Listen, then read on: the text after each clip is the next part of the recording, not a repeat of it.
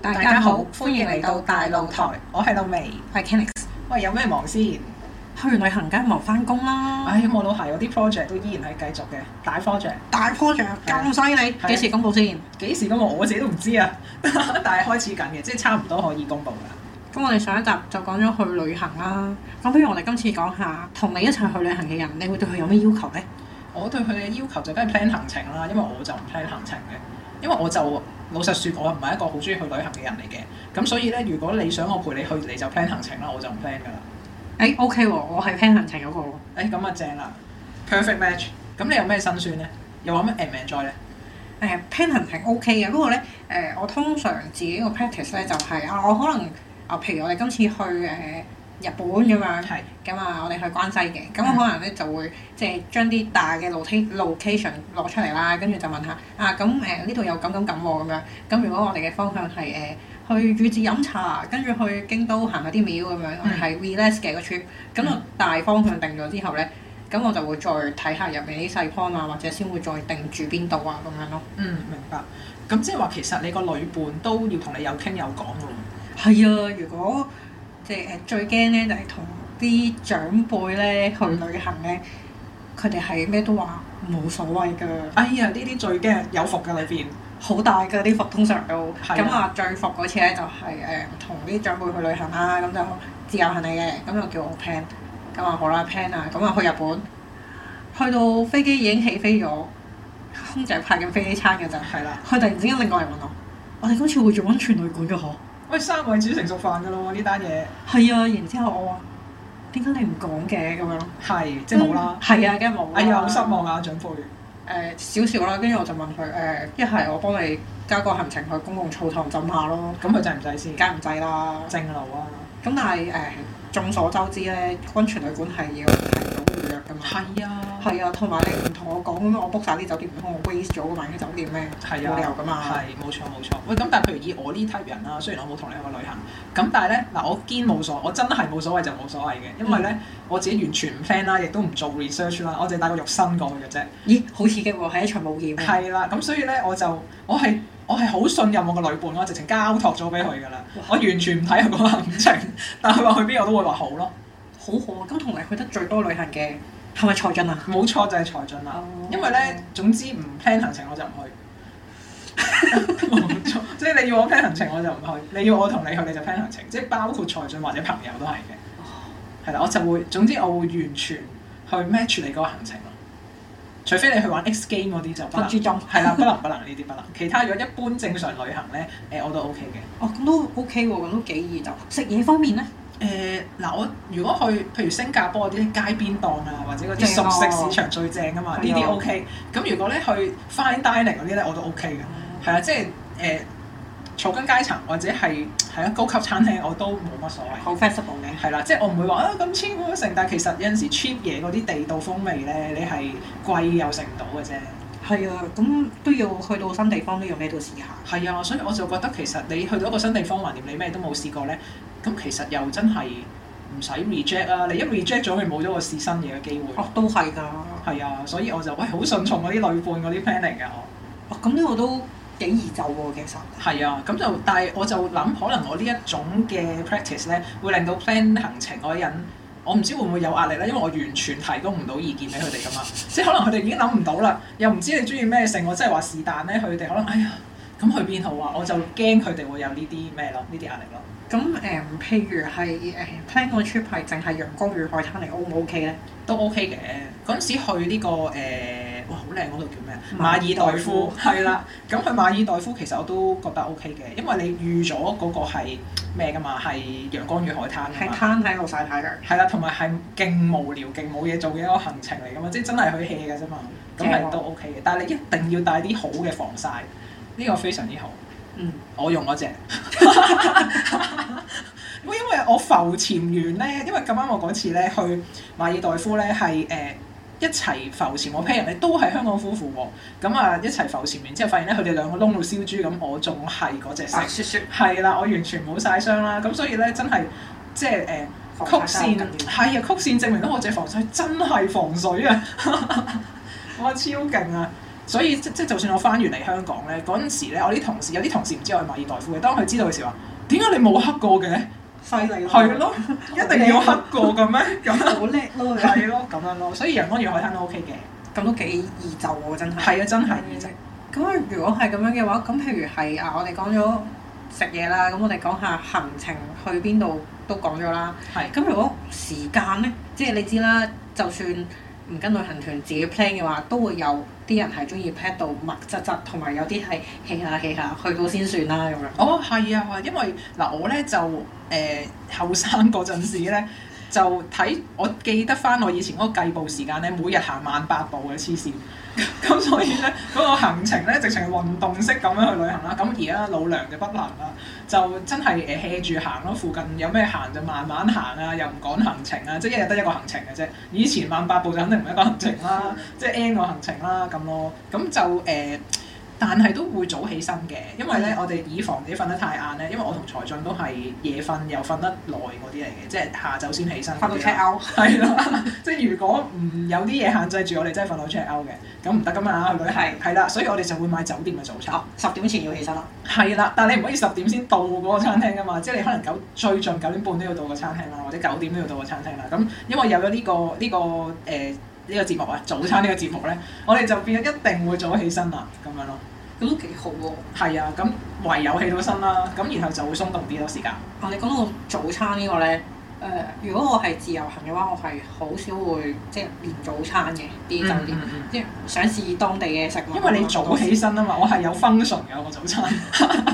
有 extra 嘅分析。係啦，冇錯。咁我咧就誒、呃通常咧誒、呃譬如咧同個貓頭鷹系列嘅朋友去旅行咁樣啦，嗯咁、我哋兩個咧就好隨心嘅其實。係哦，我早咗起身，哦條友瞓緊喎，好啦，我落街誒買早餐。係啦，落街買早餐，同埋睇下有啲咩賣㗎，有啲咩嘢食啊。即係我好中意，譬如去日本咁樣咧，嗰啲即係誒、呃所謂我哋眼中覺得治安好啲嘅地方咧，係我就會咁樣嘅。嗯即係我會啊早咗起身喎，咁落街誒行下佢哋啲超商啊，或者行下佢哋啲市場啊，係探下啲咩新奇有趣嘅。你知啊，有好多誒七十一嗰啲鋪頭咧，佢入面會賣啲好古靈精怪嘅食物呢。哦，嗰啲士多啤梨 cream 三文治嗰啲啊，係啦係啦，就要當地你先會食得到嘅。呃係啊，我真係見到香港有呢啲賣嘅。誒而家都有嘅，但係即係如果你喺當地市，你就真係會覺得哦，原來佢哋咁好味嘅，又或者、嗯咦，原來啲咁平嘅嘢喺超商買到，但係又 OK 喎咁樣。嗯嗯嗯，都有陣時試到服嘢，有陣時都試到好嘢嘅。係啊，咁但係誒、呃我就會覺得誒、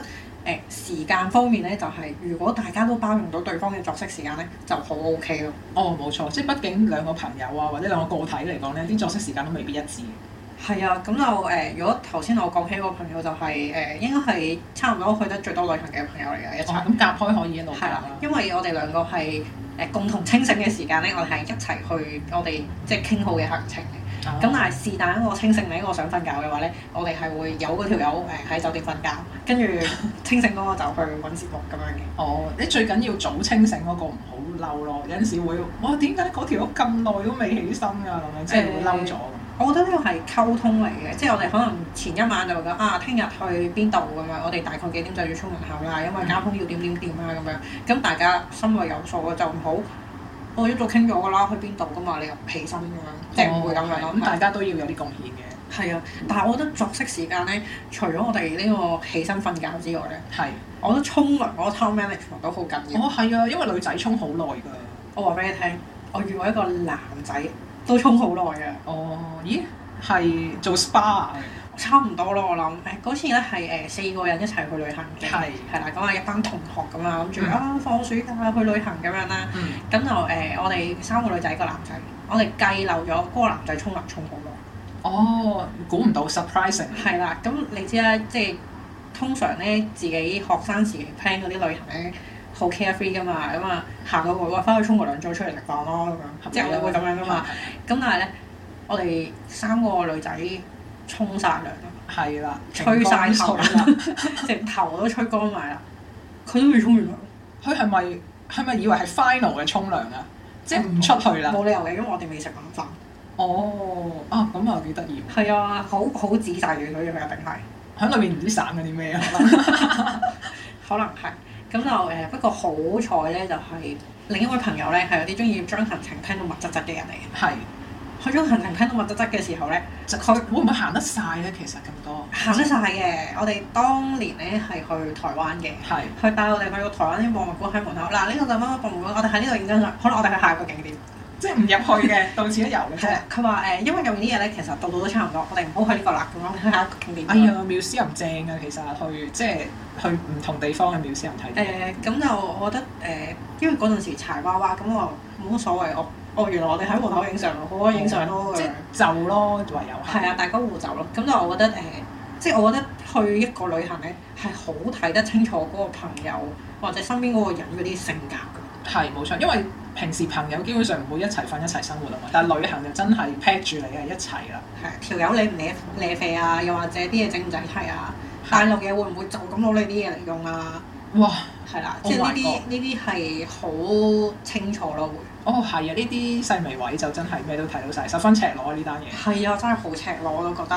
咁啊我除咗呢啲之外咧，誒、我覺得仲會睇到價值觀咯。哦，係咩？點樣啊？即係譬如咧，誒、誒人到異鄉咧，使錢就特別冇咁謹慎嘅。係冇咁一啊錯。路會睇到嗰個人係點樣，即係買嘢嗰啲心態啊。嗯，究竟係啊，去到新地方咩新嘢都要試啊，定係我去到其他地方我都要，我都要食好嘢嘅，我都要誒買貴嘢嘅，我要行街 shopping 嘅，定還是係啊，其實佢都好 enjoy 誒、感受當地嘅風土民情。哦，係。咁呢個始終都係兩種唔同嘅旅行取向啊，即係 shopping 同埋呢個誒、民間嗰個氣氛咧，即係兩件事完全。就算你同佢去日本。係啊，民間氣氛都幾正㗎，其實去到啲鄉郊少少嘅地方嘅話，哦，係啊，係啊，因為一唔係市區嘅時候咧，成件事就睇到晒人哋真係做緊乜嘢咯。好似去咗第二個空間咁樣直頭。係啊，係啊，好似去温泉區咁咧，即係嗰啲位，我真係覺得翻咗鄉下。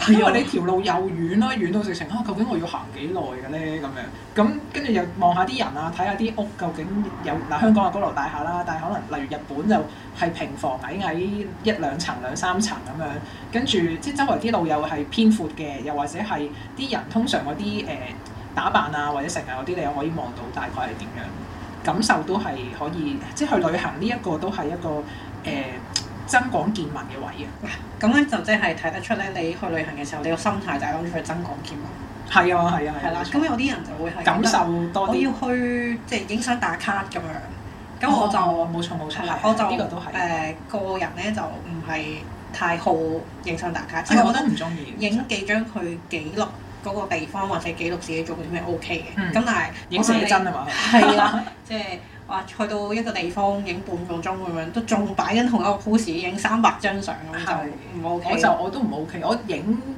見到嘅嘢咯，我通常係。我好少影我自己，有陣時回翻睇翻以前啲嘢，我都覺得，唉，我真係自己都影得太少相。係啊，要得閒都要影下。係啊，反而係要提自己去影相，即係唔中意影相到嗰個程度。有陣時回翻都係覺得自己啊，應該要影多少少。賭神咁樣。係啊，賭神咁啊，冇錯。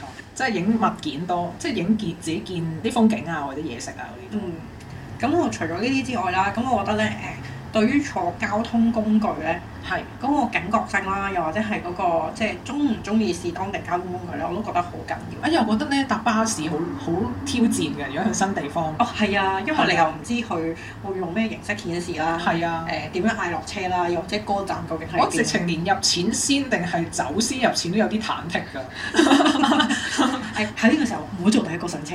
係啦，我就會及下人哋先咁樣望下究竟人哋係入錢先定係即係如果嗰個人上車唔入錢，應該唔入錢啦，咁你咪上車咯。嗯係啦，同埋啊搭誒、鐵路咧，有陣時因為嗱香港有八達通啦，但係譬如日本咧，我哋搭 JR 線咧，咁你撳嗰啲機咧，撳完一輪之後，佢又掠幾張飛俾你，即係又有分咩快又唔快嗰啲噶係啊嘛係啊。跟住咧，我揦住兩張飛。究竟入邊張先咧？原來一齊入嘅喎，咁啊咁跟住，因為我又唔識啦，咁我企喺個閘嗰度，跟住我又用 Google 啦，即係打咗個問句就話啊應該入咩飛咁，跟住又 show 俾嗰個職員睇啦，跟住佢就同我講啊 together together 咁樣，跟住我就咩咯，哇，佢好好喎，佢搭嗰啲土機搭。係啊，跟住我就懟晒啲飛入去咁樣咯。即係呢啲搭車嗰啲方法啊，嗰啲入唔入錢啊，點樣落車啊，嗰啲咧，有陣時搭搭下又瞓咗啊，嗰啲 咧，好緊要。係。啊，好緊要。有陣時都唔知，我本身已經唔知自己喺邊啦，係啊唔好 J- 唔好瞓醒之後喺邊啊。最後我搭過一個站，你半個鐘之後先落到車。係啊，即係好彩冇 miss 咋。咁啊，我話遇過最有趣就係家父咧，係我爸爸係去到日本嘅時候咧，佢話攰啦，嗯，坐佢一入坐翻咯酒店，喂然之 後佢同我講，酒店，但係你個行程你去到然之後佢邊同啫我講搭的士。好 X 貴嘅喎。誒日本不過我冇試過搭的日士。本啲的士就好得意嘅，佢嗯其實每一部的士咧，即係佢有幾個營辦商咁樣喺度嗯其實佢每部的士咧都未必係同一個價錢。我哦有冇標㗎？有嘅有標嘅，但係佢起標同埋即係跳標收幾多咧，好似係都有啲分別嘅。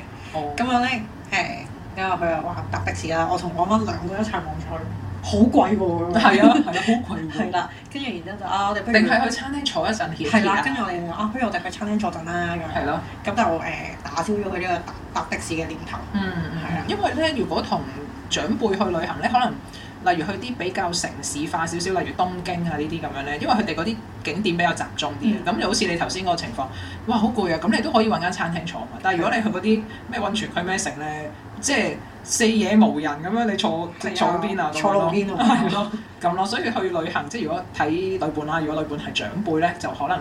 跟團 yes 跟團， 又或者我朋友啱啱同我講話，佢買一個輕便嘅輪椅啊，因為佢個長輩係真係唔係太行動得方便嘅，咁所以咧佢就已經準備定啦，即係 in case 咧要趕行程或者佢真係攰，又或者其他長輩有需要咧，個輪椅就可以幫到手啦。都坐一坐咁樣係啦，都坐一坐，但係呢件事 work 唔 work 咧，我唔知嘅，但係我覺得都係一個貼心好嘅貼心。嘅東西，係啊係啊。你俾我揀，我都係會揀跟團，哦，係啊，跟團就真係快靚正方便咯，係啊，咩都唔使諗，係。仲要有人答問題喎。係啦，呢、個就係跟團嘅好處。